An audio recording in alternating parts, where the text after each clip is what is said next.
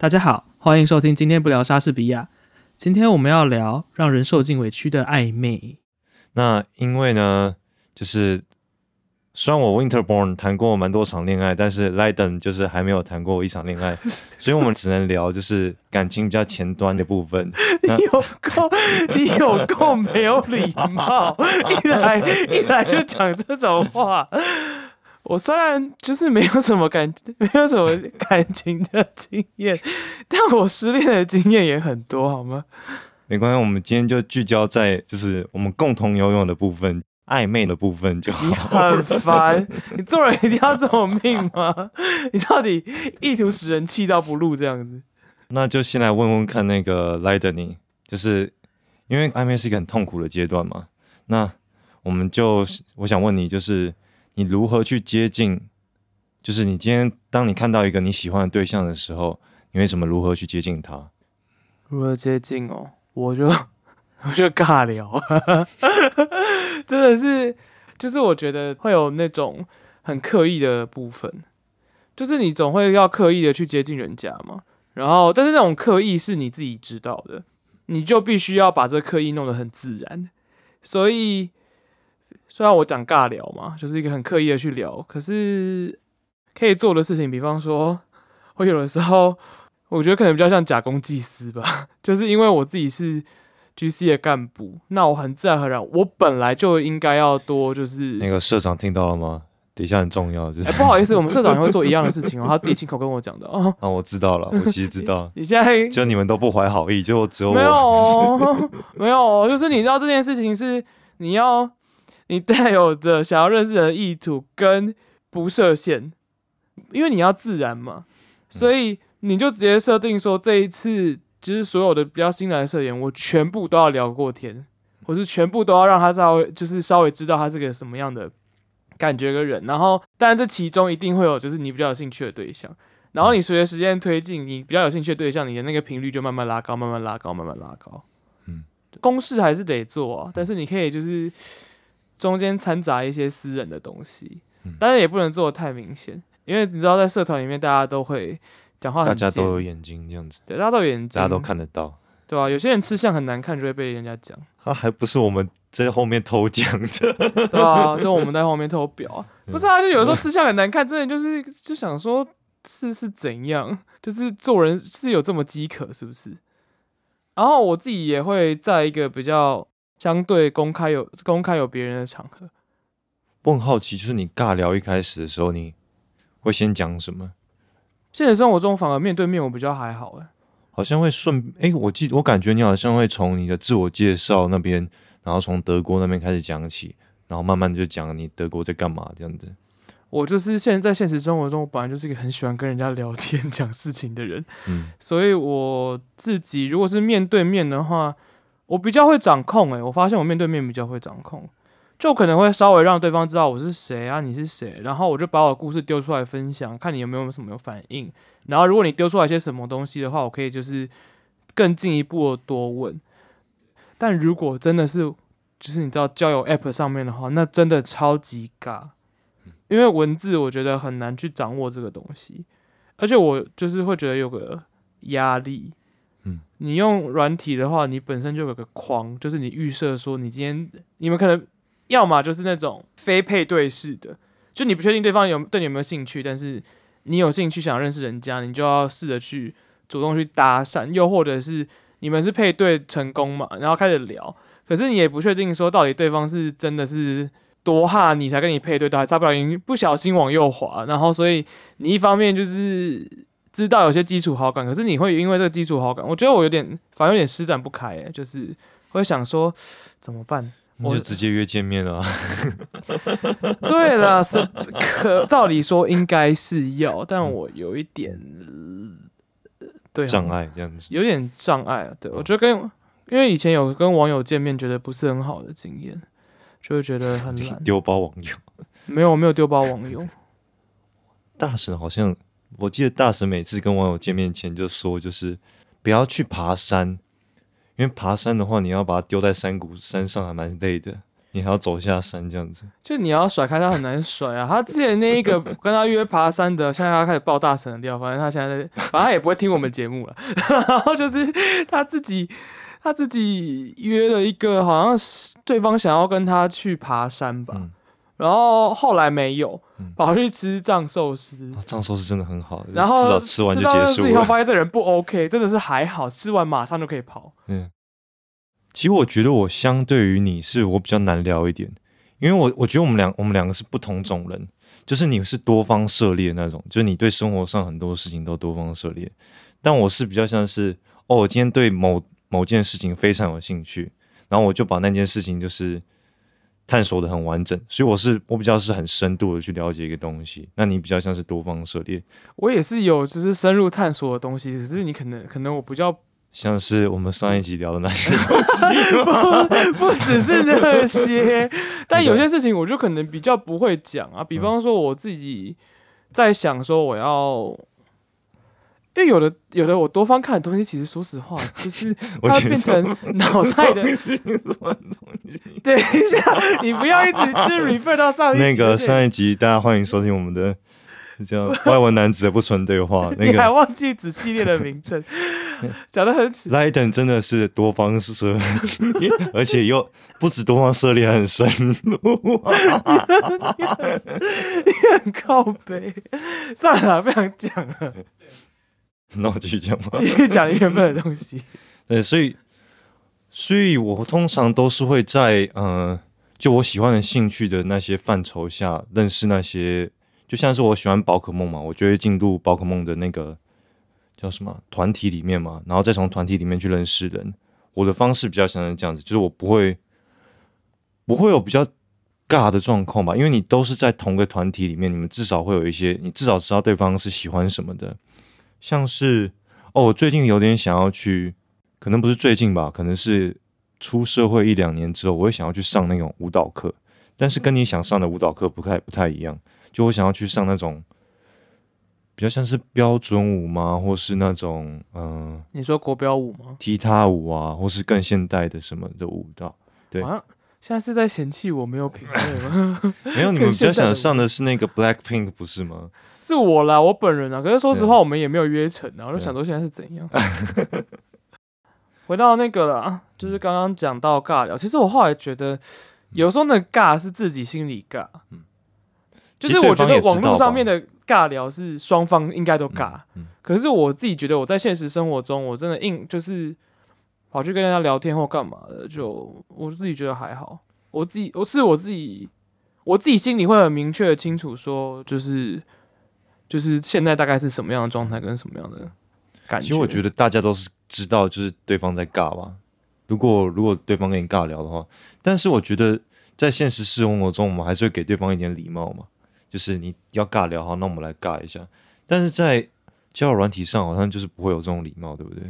对啊，应该是不会。就是你不想，我不想跟你尬，就不要跟你尬。可是现在我生活中的尬聊，就是我刚刚讲的，就是为什么我们大家都要假公济私？因为你可以把它变得更自然一点哦。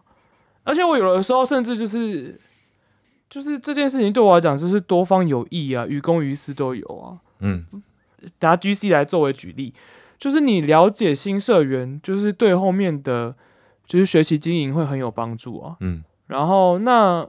也可以给社员归属感吧，对啊，对啊，那所以我当然一定会尬聊，可是我怎么去 justify 我的尬，就是因为我是干部啊，嗯，我就是我就是关系上的，我甚至很直接的说，因为我是干部，所以我现我现在就是大家每个人我都稍微聊过一下你是谁，然后我是谁这样子，然后聊一下就说哦，那我要去别桌，我要去稍微顾一下新社员，就是超级合理啊，那个尬是完全是我就把它合理化了。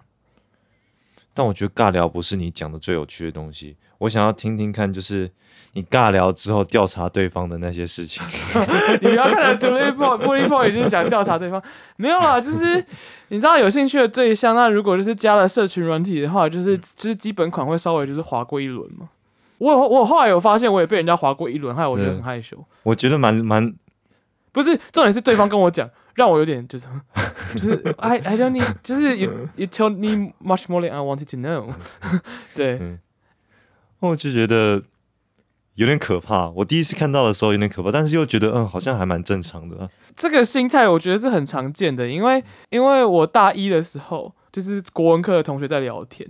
然后我们组内就是有个会计系的，就是正妹这样子。然后我们就在聊天，聊聊聊。然后我们就讲到就是这种喜欢调查这件事情。他跟我说超正常，我才发现我一直以为我就是有点 too much。然后后来发现被他一讲以后，我发现超正常。他就说他以前就在无名小站还在的时候，会去人家无名小站把人家的文都看完，然后就是看人家即时通啊，然后干嘛有的没的，对。所以那个在网络上留的那些资讯要好一点，就是不要留一些糟糕的资讯。真的，而且我后来。完了，我要开始，我要开始讲自己的黑历史，比较个人的一些东西了比较比较会让人觉得可怕的地方，就是我到后来有的时候，我觉得就是因为交友模式改变，以前喜以前对人家有兴趣或是喜欢别人，可能是你们有相处过，所以你已经够了解他。然后，但是就是长大以后，可能有我后期比较比较的一见一见钟情路线，就是常常会就是莫名被雷打到这样子，然后。然后就是不是很熟嘛，可是又想要了解对方，然后又因为我是个很容易不安的人，然后所以我后来会做一件事情，就是把他的名字丢到 Google，然后常常会搜出一些很有趣的资讯。能不能能不能讲一个比较嗯比较 general 一点的？对比比方说，有的时候搜一搜会发现，发现可能对方可能。国小的时候参加钢琴比赛有得奖，这太没用的资讯了吧！这很没用啊，对啊，但是就是有一些很，或是他可能有得过什么奖，做过什么才艺，或是他可能以前有有做过那些一些很粗浅的网页或什么东西，然后他自己忘记了。所以他自己有些个人资讯在上面，然后都看得到他那个时候的照片跟字线、字界这样子。说到那个出钱的网站，我想到我们的社长。你说我们社长都做一些很奇怪的网页吗？嗯，对，大概是这种东西，对于，就是没有用的资讯，但是就意外了解这个，就发现这个人就很多奇怪、很多的黑历史这样子。对，就是我去网络上挖人家黑历史，然后这时候要 Q 大神的故事。为什么要为什么要 Q 到大神？因为他以前他国中的时候，把他喜欢的异男的，就是。那个雅虎账号拿去搜寻，嗯，对，然后搜到对方在就是色情网站上面，就是跟人家视讯打手枪留下来的影片。哦，千万不要在色情网站上视讯打手枪，然后还用跟自己的本账一模一样的账号，好蠢哦！天啊，太蠢了吧？对，然后就是就是据说还蛮大的，好，瞬间变得跟上礼拜的话题像，哈哈。但我好像不会调查对方好像还是会会或多或少会啦，就是你一定会想要去追踪一下人家的 Instagram 嘛，然后还是会点开点开来看他最近发生了什么事情。我觉得，我觉得华华 Instagram 华华就是他的社群网站上面就是有了资讯就就就其实差不多，然后不要像我一样病入膏肓，把人家丢 Google 去搜。我自己我自己有在认真检讨这件事情，因为我觉得这没有让我比较快乐，也没有很多有用的资讯。对啊，没有很有有的资讯调查对啊，不然就是去探查对方就是 交友软体上面的状，就是他可能写些什么，他的状态是什么，他大概就是对，就我觉得这其实也没有到很好，对人生没有帮助。嗯，在这个我们的笔记上面说，就是你好像想要嘴那种借酒装疯靠近对方的这件事情。对，因为我刚刚有讲到说，我就是比较喜欢在有别人的场合这样子去接，就是去接近，因为我觉得重点是。就是一个团体中，所以我刚刚就是举例，就是拿我们社团 GC 嘛，嗯，然后在在 GC 里面就常常看到很多就是借酒装疯的人，然后我真的觉得真的真的是超级好笑，因为第二天你断太慢，我觉得超级好，超级好笑，因为因为就是我觉得是很可笑啊，因为说实话，你借酒装疯看得出来啊，就看得出来是在装啊，就是超级。容易被识破的。然后曾经就跟大神他们聊过这句这件事情。然后大神讲一个东西，我觉得这个真的是很好的 definition。你要真的让人家相信你是真的喝醉疯了，你就直接吐啊！对啊，你直接吐，你直接吐，我们就会相信你。不然就是怎么看都觉得很拙劣啊。或者是你要像我们社长一样，就是他已经进入到一个就是开始把自己所有黑历史往外吐的，就是讲疯话的阶段。那那个时候，如果他突然就是开始去接。开始去接近谁或干嘛这，你会很相信他是真的疯，因为他说他真的隔天会记不得发生什么事，包括他讲过的黑历史。对，但我们大家都会帮他记得。但我觉得他们借酒装疯，其实虽然没有办法可能让对方喜欢上他，但我觉得他们还是偷偷占别人的便宜，因为我感觉到很多人在借酒装疯的时候，还会就是故意去摸别人几下这样子。其实就是性骚扰啊。对，就是性骚扰，但就是性骚扰啊。就是他们还是有拿到他们想要的一些东西的，没有吧？那只是因为我觉得大家就是没有跑去申诉而已，没有跑去申诉。对啊，就是这种东西全部都可以送性品了。嗯，那换你来问问第二个问题吧。第二个问题哦，嗯，哎，就是一个我没有什么好回答的问题，就是你会。你通常会就是约在哪边，然后你会怎么样去维持你跟对方的感情热度？就是约会会去哪边呢？为什么你会说没有好回答？你至少还有暧昧的时候约过了呢。对啦，我算是会主动去约人的啦。对啊，然后对方可能都没有 get 到感，然后其实不是重点。我我会约哪里哦？我其实很喜欢，就是我前女友啊，已经是前女友了。对我前女友第一次约我去爬山这件事情。你就是大神讲的最危险的那一种啊！我怎么说哦？就是没有兴趣、觉得不 OK 的时候，要甩很难甩掉啊！你还要跟他一起爬下山，你才可以跟他说。这个我觉得，我觉得是再 稍微稍微补充一下，就是你要先确定，就是双方真的好像可以，然后再来约个爬山，或者至少要稍微了解一下。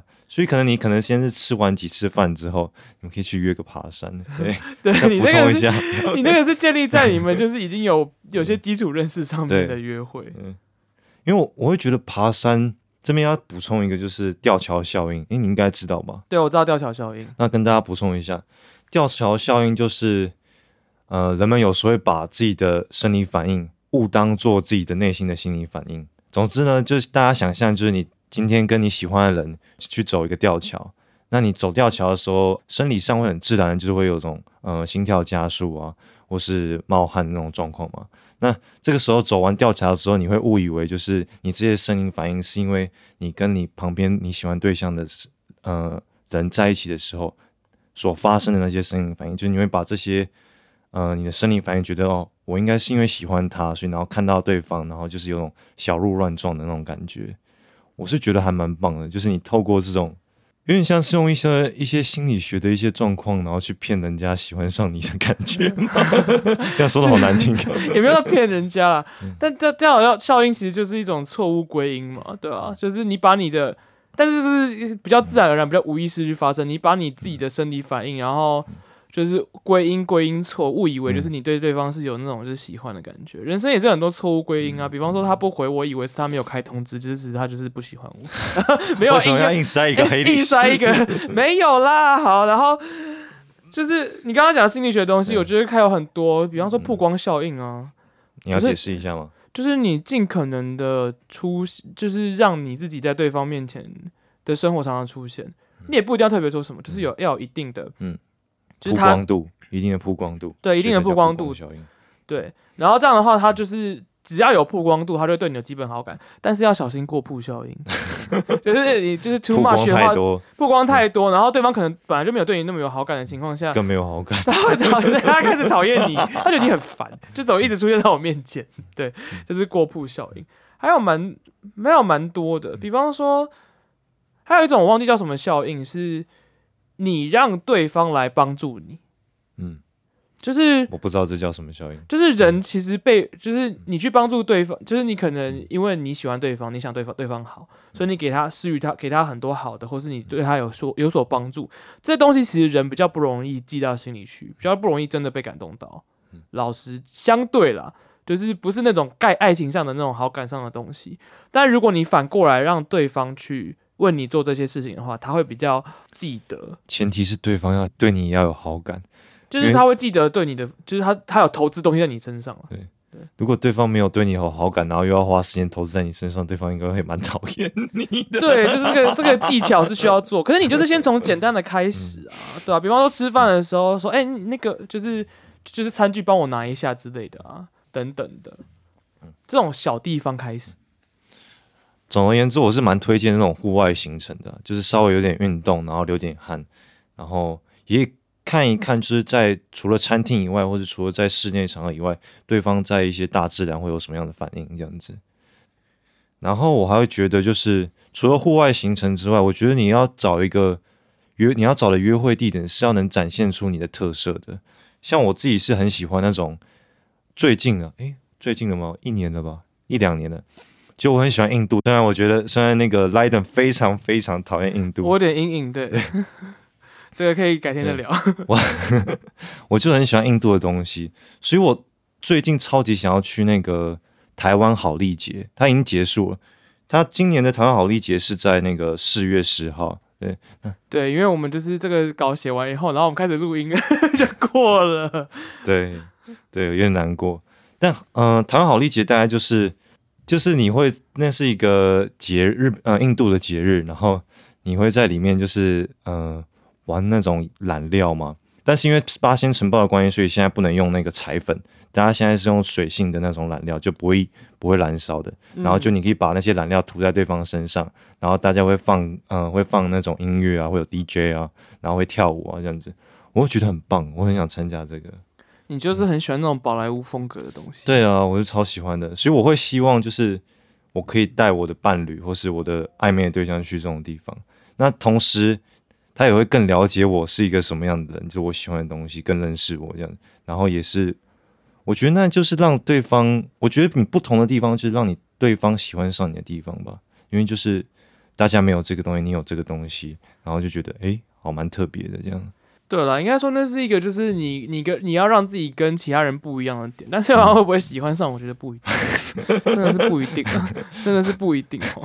好，我知道，我大家都我知道你很不喜欢印度的东西，这不是印度，我讲我刚刚那个我是讲的是实话啊。你有些东西你觉得你自己很特别，可是就是对方就是没有被吸引到，这也没办法，这种事情就是。好，我知道了，我知道了，我知道你不喜欢印度的东西。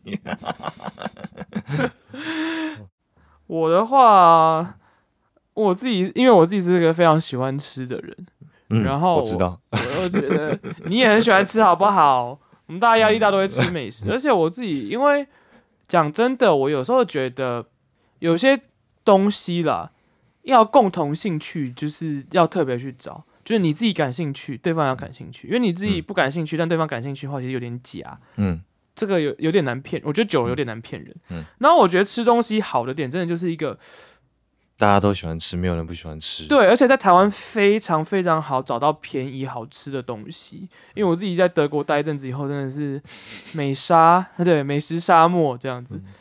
然后，然后我就觉得餐厅是个很好的地方。再来是我觉得我自己也。因为我是个很喜欢喝酒的人，嗯，我后来觉得，如果另外一半也是喜欢喝酒，不要到酗酒，但是就是愿意陪我小酌的话，其实也是好的。所以约酒吧，我觉得是也是很 OK 的，也是有几几次经验呢。我其实觉得酒吧那个氛围会让我，我觉得酒吧那个约会蛮愉快，感觉蛮不错的，因为那个就是一个人放松，然后。喝点酒，然后整个人心情就很舒爽那种感觉。对，而且酒吧因为灯光的关系，其实你会觉得气氛还蛮浪漫的。就是你那个回忆是会染上一个就比较好的色彩，即使后面是啊好没事，其实最后结果没有很好，但是你那段回忆也是好的。然后我有看到之前别人建议，我觉得还不错，其实还蛮好用的建议，是侧坐。侧坐就是你的餐厅，你不要找面对面坐的，因为如果说你像，因为你跟你前几任关系可能比较像是你们已经认识够熟了。就还好，可如果你跟这人还不够熟，你这个约会是有点想，也是一方面要认识人家，然后一方面变熟，然后拉近关系的话，那侧坐会比较好。原因是因为，因为不是每个人都有那个，就是习惯跟人家直视，有那个勇气。either 是害羞，或者不喜欢，或干嘛之类的。好，我超喜欢直视对方的。我之前也这样做，然后就发现对方回避，然后对，发现直视对方，总而言之，这件事情是会让很容易很多人会有压力的。以及啊，如果你真的换个角度想，你不太喜欢对方，想说完了约错以后才发现，其实其实不行，不太行，不太行啊，怎么办？你也不能不看人家，很不礼貌。侧坐的好处就是你你本来你视线就不容易跟对方相对，但是它有个另外一个好处是什么呢？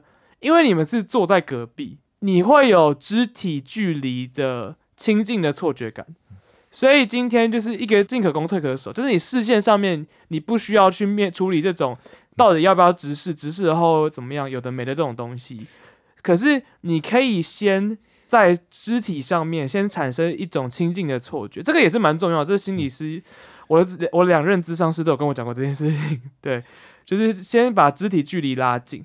那反正如果你真的你自己很明确知道不喜欢，你也不用说实话，你坐隔壁也不一定真的是要摸来摸去了。嗯，但你就是保持一个友善的距离就好了。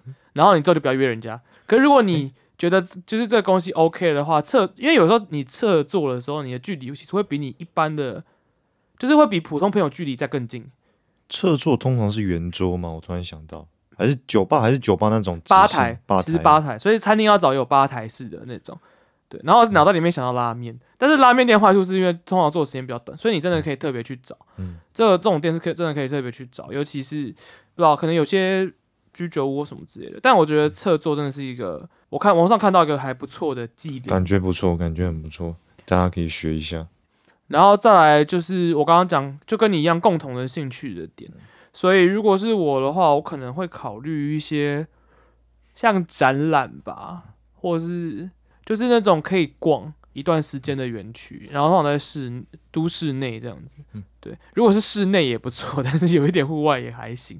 但重点是通常通常在城市内，对我来讲，我觉得有互动性的那种展览可能会好一点吧。就你可能会里面会跟你跟那些展览的一些设施有点互动，然后会玩一下这样子，可能稍微有点肢体接触，应该还不错。或者是你们共同去 enjoy 那个时间，我觉得那本身也会是不错。嗯，有一个网络上蛮多人就是意见两极的地方，叫做电影院。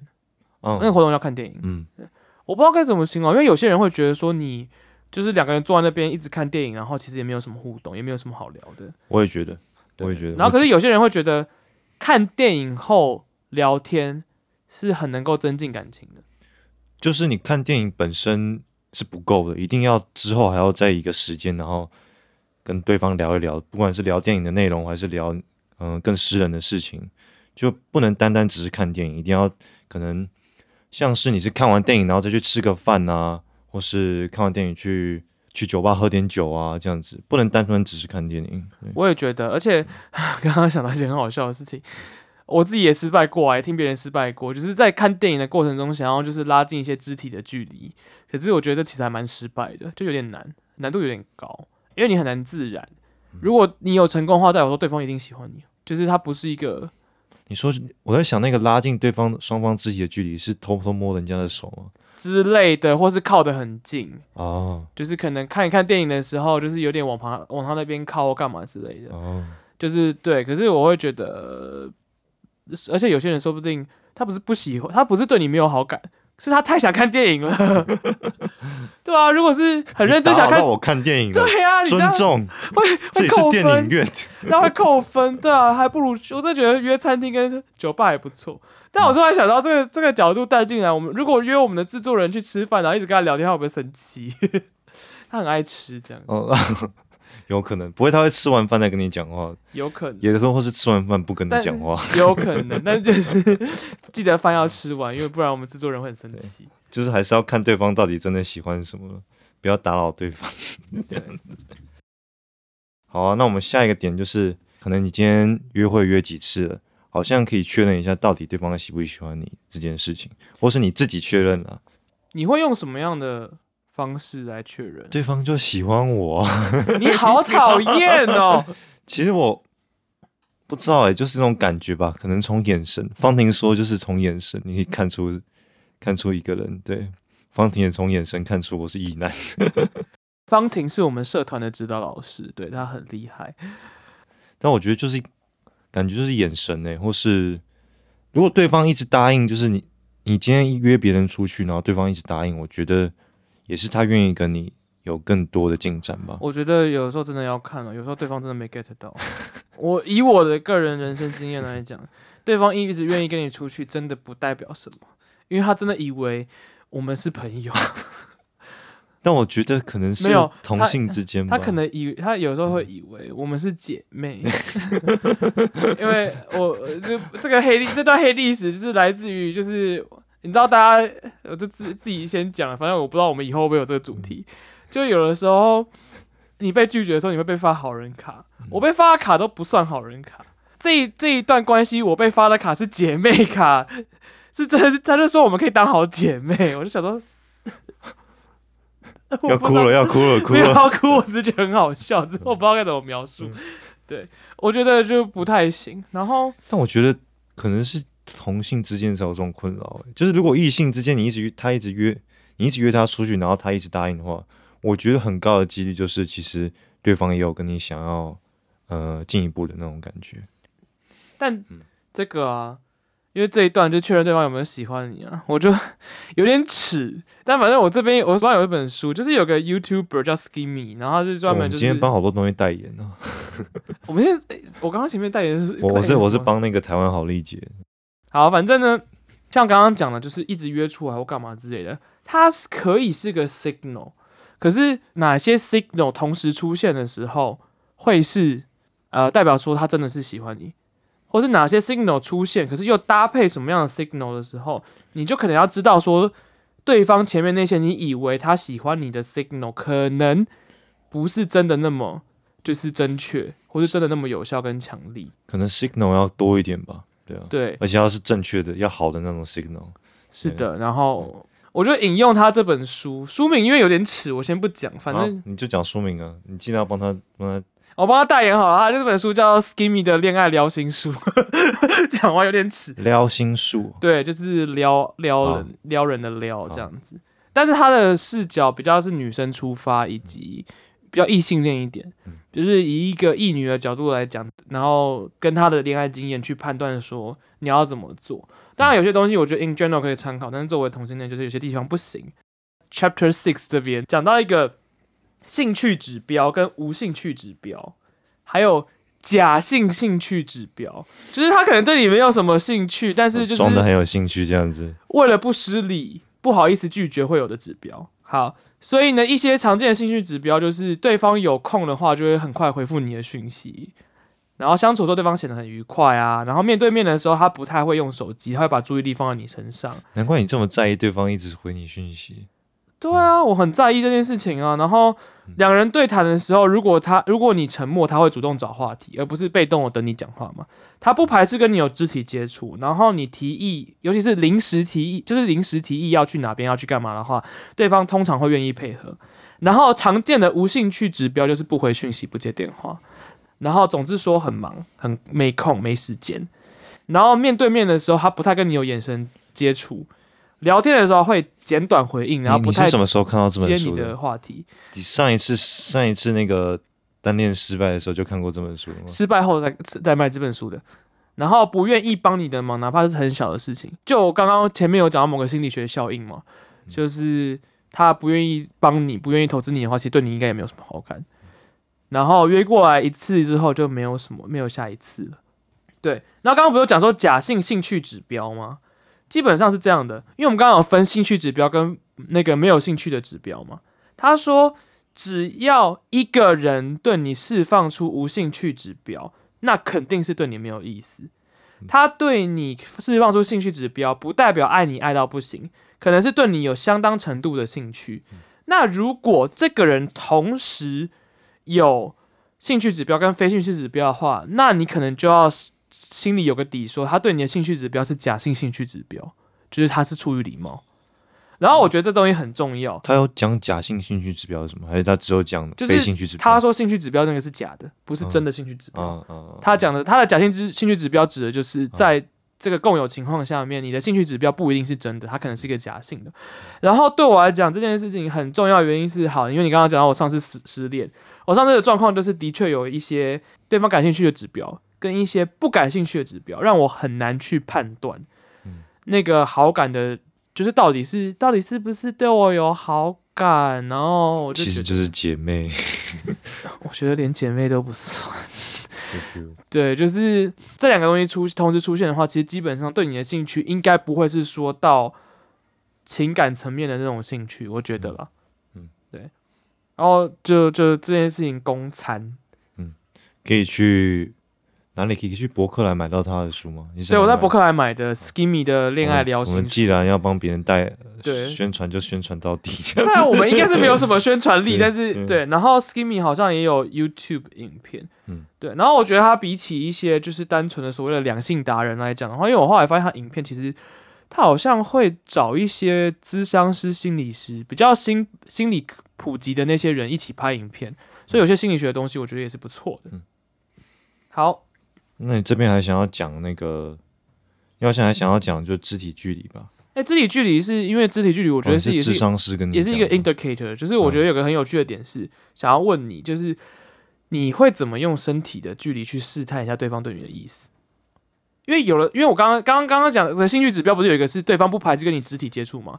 你会怎么样去做肢体接触这件事情？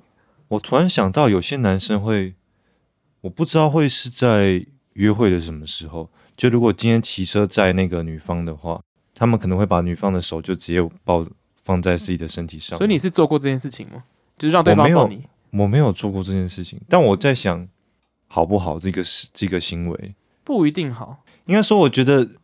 我觉得，如果今天就是你们就是已经有很多兴趣指标了，你真的很明确，就是你们两个可能真的可以往下走的话，我觉得可以。但如果太太早的话，有点怪怪的，你可能会吓到对方。你刚刚讲那个机车这件事情，让我想到我自己的故事，有点类似，但是就还蛮蛮好笑的，分享给大家。因为我自己想到，我觉得超好笑。他已经喜欢我吗？就我没有，我当年大一的时候有有就是。其实跟我差不多岁数，但是就是大我一届的学长，就是约我一起出去念书。然后我想说，我因为我对这个人也没有也没有办法很排斥，就想说去认识一下。可我那天有点过敏，我狂流鼻涕。然后他后面要载我离开的时候，因为我鼻涕狂流关系，然后我又没有卫生纸，卫生纸不够，所以我手是脏的。他跟我说：“哦，我可以就是。”就是直接搂着他没有关系，可是因为手很脏，我都不敢搂他，好尴尬。对，然后后来他好像觉得我因为这样对他没有兴趣，所以我们就再也没有再就是特别约出来过。然后我以前也没有那么主动，所以我也没有特别去约他。但我就想到，就是。你跟他讲肢体接触跟抱这件事情，他可能以为我在拒绝他，但殊不知是因为我流鼻水，手很脏。结论是，就是背包身上要有那个卫生纸，要常备卫生纸，他真的要常备卫生纸，常备卫生纸超级奇怪的结论，不是，这真的是很重要的结论，尤其是你会过敏的那一种。对，这是一个很跳的故事。对，好，那回到你自己回想一下，你当初你会做什么事情去跟人家肢体接触啊？我会做什么事情跟他自己接触？好像还好诶，但是我会，我觉得都是，我觉得肢体接触真的是，我会是在呃对方稍微互相有点感觉之后，才会做肢体接触。就是我，我觉得可能双方有意无意靠着对方的肩膀啊，如果你们一起在搭车去哪里玩的时候，可能会这样子吧。但我觉得这些都是建立在。前面很多事情，可是因为我们现在讲的是暧昧啊，就是你你不会有那种就是用这种距离来稍微去测试、去试探、去了解一下对方的好感程度的状况吗？还是你会用你比较倾向用其他 indicator？我觉得应该是其他 indicator，因为用身体其就是肢体距离去测试，其实是蛮常见的做法，更不用说社团内那些会摸人的，其实就某方面也是这样做。但我都觉得，我都觉得很很不一样诶。我觉得我都是建立在就是稍微前面有一些就是感觉之后，我可能会可能用指尖吃饭的时候用指尖碰触对方的手嘛，然后看看对方的反应这样子嘛？对啊，那就算了，那就算了，因为你们在暧昧阶段。但我觉得都是前面都是建立在好像对方有好感的那种状况。对啊，因为社团有些人就跟苍蝇一样啊，就只会用手去摸别人来感知啊，所以那个不一样。但我觉得我我也不是那个很手直接整个贴上去，就是非常的嗯嗯接触面积蛮小的这样。对啊，因为有些人只会性骚扰，也没有什么可 调啊，所以就本来不一样。一直呛人家，我当然就要呛啊，因为我看了，因为我就是看不惯这种行为啊。我的话，我跟你我也是，就是比如说走路的时候，可能肩肩膀靠在一起，又干嘛之类的，还被你偷拍过。然后然后，但我有个很有趣的点是，哎，我帮你们保存回忆，算。结果并不是好的，让我对，但回忆是好的，对。然后我跟你讲，就是我的智商师曾经有觉得这件事情很奇妙，因为我的肢体接触，我不是像你用手指去碰人家，我是用脚的，我超奇怪的，我就是会估，就是会会让我就是就是可能在绊人家嘛？不是绊人家，就是可能 脚不小心撞到或碰到这样子。去稍微了解一下对方的感觉，很奇怪，可是这东西好像是极其的不明显，对别人来讲不明显，很多人会觉得可能是不小心被撞到，然后就会缩回去，嗯，对，它不是一个很有效的方法。但我在想，如果用手的话，会不会让别人不舒服？就是我觉得要建立在肢肢体接触要建立在双方不会觉得不舒服的情况下。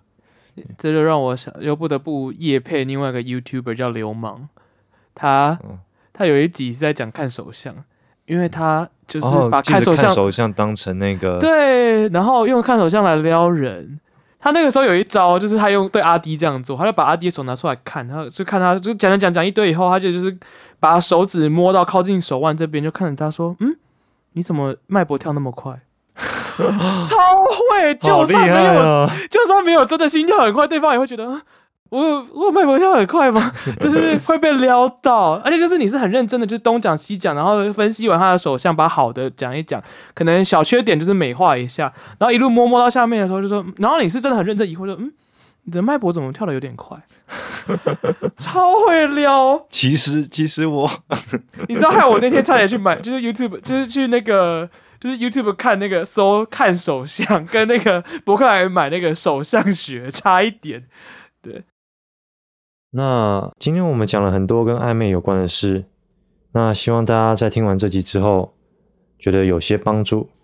不管你今天是要用心理学的小知识来为感情加温，或者是 上博客来找看手相的书，总之不论如何，都希望你的感情能够更加顺利。今天不聊莎士比亚。我们下次见。